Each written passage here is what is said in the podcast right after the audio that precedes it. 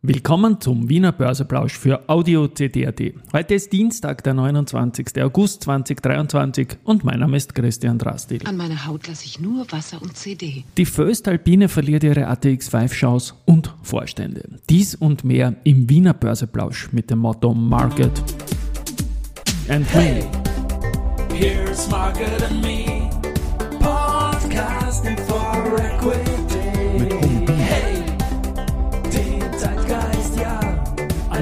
Ja, die Börse als Modethema und die Wiener Börsebläusche im August sind präsentiert von Wiener Berger und Pira Mobility mit 70 Jahren KTM.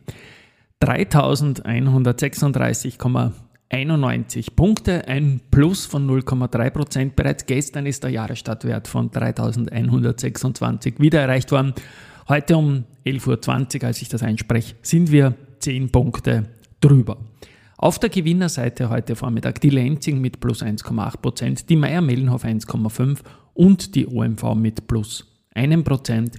Die Föstalpine mit minus 0,7 Prozent im Minus, das wird auch das Tagesthema sein, newsgetrieben. Dann die BAWAG mit minus 0,5 Prozent und die Post mit minus 0,4 Prozent. Beim Geldumsatz ist es so, dass die Andritz 2,9 Millionen hat, die OMV 2,4 und die EVN 1,9. Mal an der Spitze jetzt um 11.20 Uhr. Dieses Trio hatten wir auch noch nicht vorne. It's time for the main event. Ja, gleich mehrmals habe ich da heute drauf gedrückt, weil die Föstalpine, die liefert heute den Main Event. Sie ist Tagesverlierer am Vormittag. Das heißt einmal, dass die ATX 5 Chance weg ist. Man hätte Andritz jetzt doch deutlich überholen müssen. Das ist nicht gelungen. Es hat besser ausgeschaut noch vor einem Monat. Föstalpine wird vielleicht größer als Andritz bleiben, ähm, aber nicht genug Vorsprung haben. Die Andritz zu verdrängen, das traue ich mich jetzt sagen, Mitte der Bewertungsphase für den ATX 5 ab September Verfall.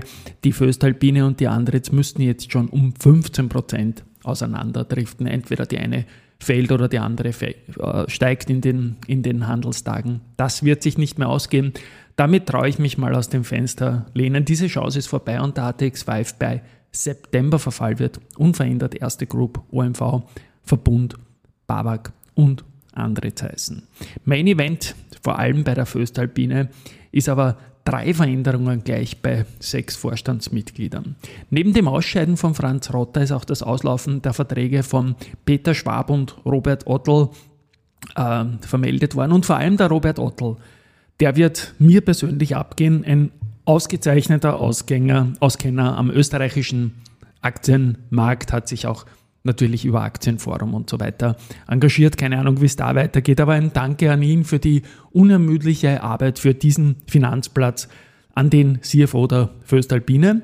Und ja, das wird spannend sein. Die Bader Bank hat äh, da ganz markant getitelt eine Analyse und spricht von einem einzigartigen Ereignis in der Föstalpine-Geschichte. Weil meistens hat die Föstalpine einen Vertrag ein Jahr im Vorjahr voraus verlängert, hat einen reibungslosen Übergang äh, organisiert. Aber diesmal sagt die Bader Bank äh, wortwörtlich, ich zitiere, wir betrachten diese Veränderungen nicht als Zeichen tieferer wirtschaftlicher Probleme in der Organisation. Möglicherweise liegt es eher an atmosphärischen und kommunikativen Unterschieden. Man geht davon aus, dass dies der Föstalpine auch Chancen bieten könne, frisches Blut für einen bevorstehenden Wandel des Geschäfts zu finden und eventuell das Profil zu schärfen, wie es heißt. Die Empfehlung der Baderbank für die Föstalpine liegt bei bei und 40 Euro. Das ist natürlich für scheidende Vorstände jetzt kein leibendes Fazit und die Aktie verliert. Das ist wieder beruhigend, weil ich würde mich nicht freuen, wenn ich als Vorstand gehe dass dann die Aktie steigt als Happy Reaktion oder nicht Redaktion, als Reaktion und so weiter und so fort. Man kennt diese Sachen, ich habe da überhaupt keinen Einblick leider, ob es da irgendwelche Brödel gegeben hat intern. Man kennt das früher von der Telekom, jetzt schon längst nicht mehr und immer wieder auch von der OMV, Föstalpine war natürlich immer wieder was im Markt drinnen, aber dass es jetzt so wäre, ist letztendlich äh, für mich überraschend und 3 von 6 ist natürlich sehr wohl einzigartig. Da möchte ich der Baderbank recht geben. Eigentlich, wie gesagt, wollte ich ja darüber sprechen, äh, wie die SPÖ den Kapitalmarkt fördert, aber das mache ich dann morgen, weil dieses Thema mit der Föstalpine und dem ATX5 äh, Zwischenstand letztendlich dann doch beherrschend ist und die Wiener Börsebläusche, die sollen ja auch nicht zu lang werden. Und es gibt auch einige News heute, weil Bohr hat zum Beispiel im ersten Halbjahr die Umsatzerlöse gemeldet und die sind um 11, für das erste Halbjahr gemeldet 11,4 Prozent gestiegen auf 2,891 Milliarden.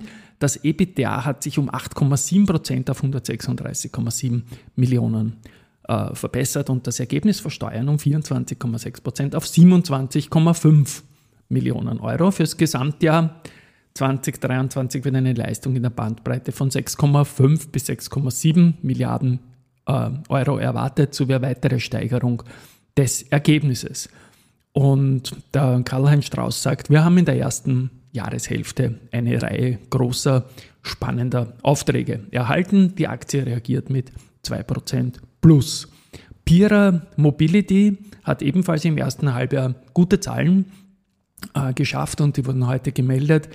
20,2% Umsatzsteigerung, rekordweit ist bei denen eh klar 1,387 Milliarden Euro. Sowohl Motorräder als auch Fahrräder äh, konnten Umsatzsteigerungen verzeichnen. Motorräder 19 und Fahrräder das doppelte 37% Gute operative Ergebnisperformance im Motorradbereich plus 16,6% Gibt es äh, im positiven Sinne, was das Ergebnis betrifft, aber eine negative Abweichung im Fahrradbereich. Da geht es um Lagerprobleme und das führte vermehrt zu Rabatten, was sich negativ auf das Konzern-EBIT auswirkte. Der Vorstand bestätigt trotz der nach wie vor spürbaren Herausforderungen, insbesondere im Fahrradmarkt, den Ausblick für das Geschäftsjahr 2023 und da will man ein Umsatzwachstum zwischen 6 und 10 Prozent bei einer EBIT-Marge von 8 bis 10 Prozent erreichen.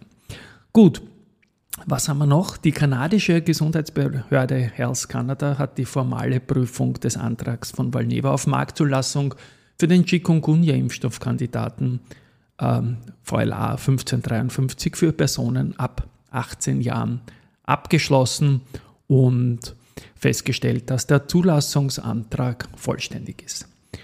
Gut, man geht jetzt von einem Abschluss des Verfahrens Mitte 2024 aus. Man ist zwar kein Lebensmittelproduzent, aber es zieht sich trotzdem wie ein Strudelteig. Letzter Satz ist jetzt von mir gewesen. Wiener Berger hat im Dezember 2022 eine Vereinbarung über den Erwerb des Terrial-Geschäfts in Frankreich, Italien, Spanien und den USA sowie Creation-Geschäfte in Deutschland getroffen und mitgeteilt, dass die Bundeswettbewerbsbehörde nach vertiefter Prüfung nun grünes Licht gibt. Auch das dann Andritz, da muss ich den Jingle spielen, da darf ich den Jingle spielen. Also nicht nur, dass man im ATX5 bleiben wird, sondern auch, dass man von der türkischen Lotus Technik Textil den Auftrag zur Installation einer Metris All-in-One Digitalisierungsplattform bekommen hat. So, was haben wir noch? Ja, Research habe ich schon genannt. Das ist vor allem die Geschichte mit der Baderbank und den einzigartigen Vorgängen. Bei der Föstalpine, damit möchte ich für heute schließen. Tschüss und morgen geht es wieder mal steuerlich weiter. Tschüss und Baba.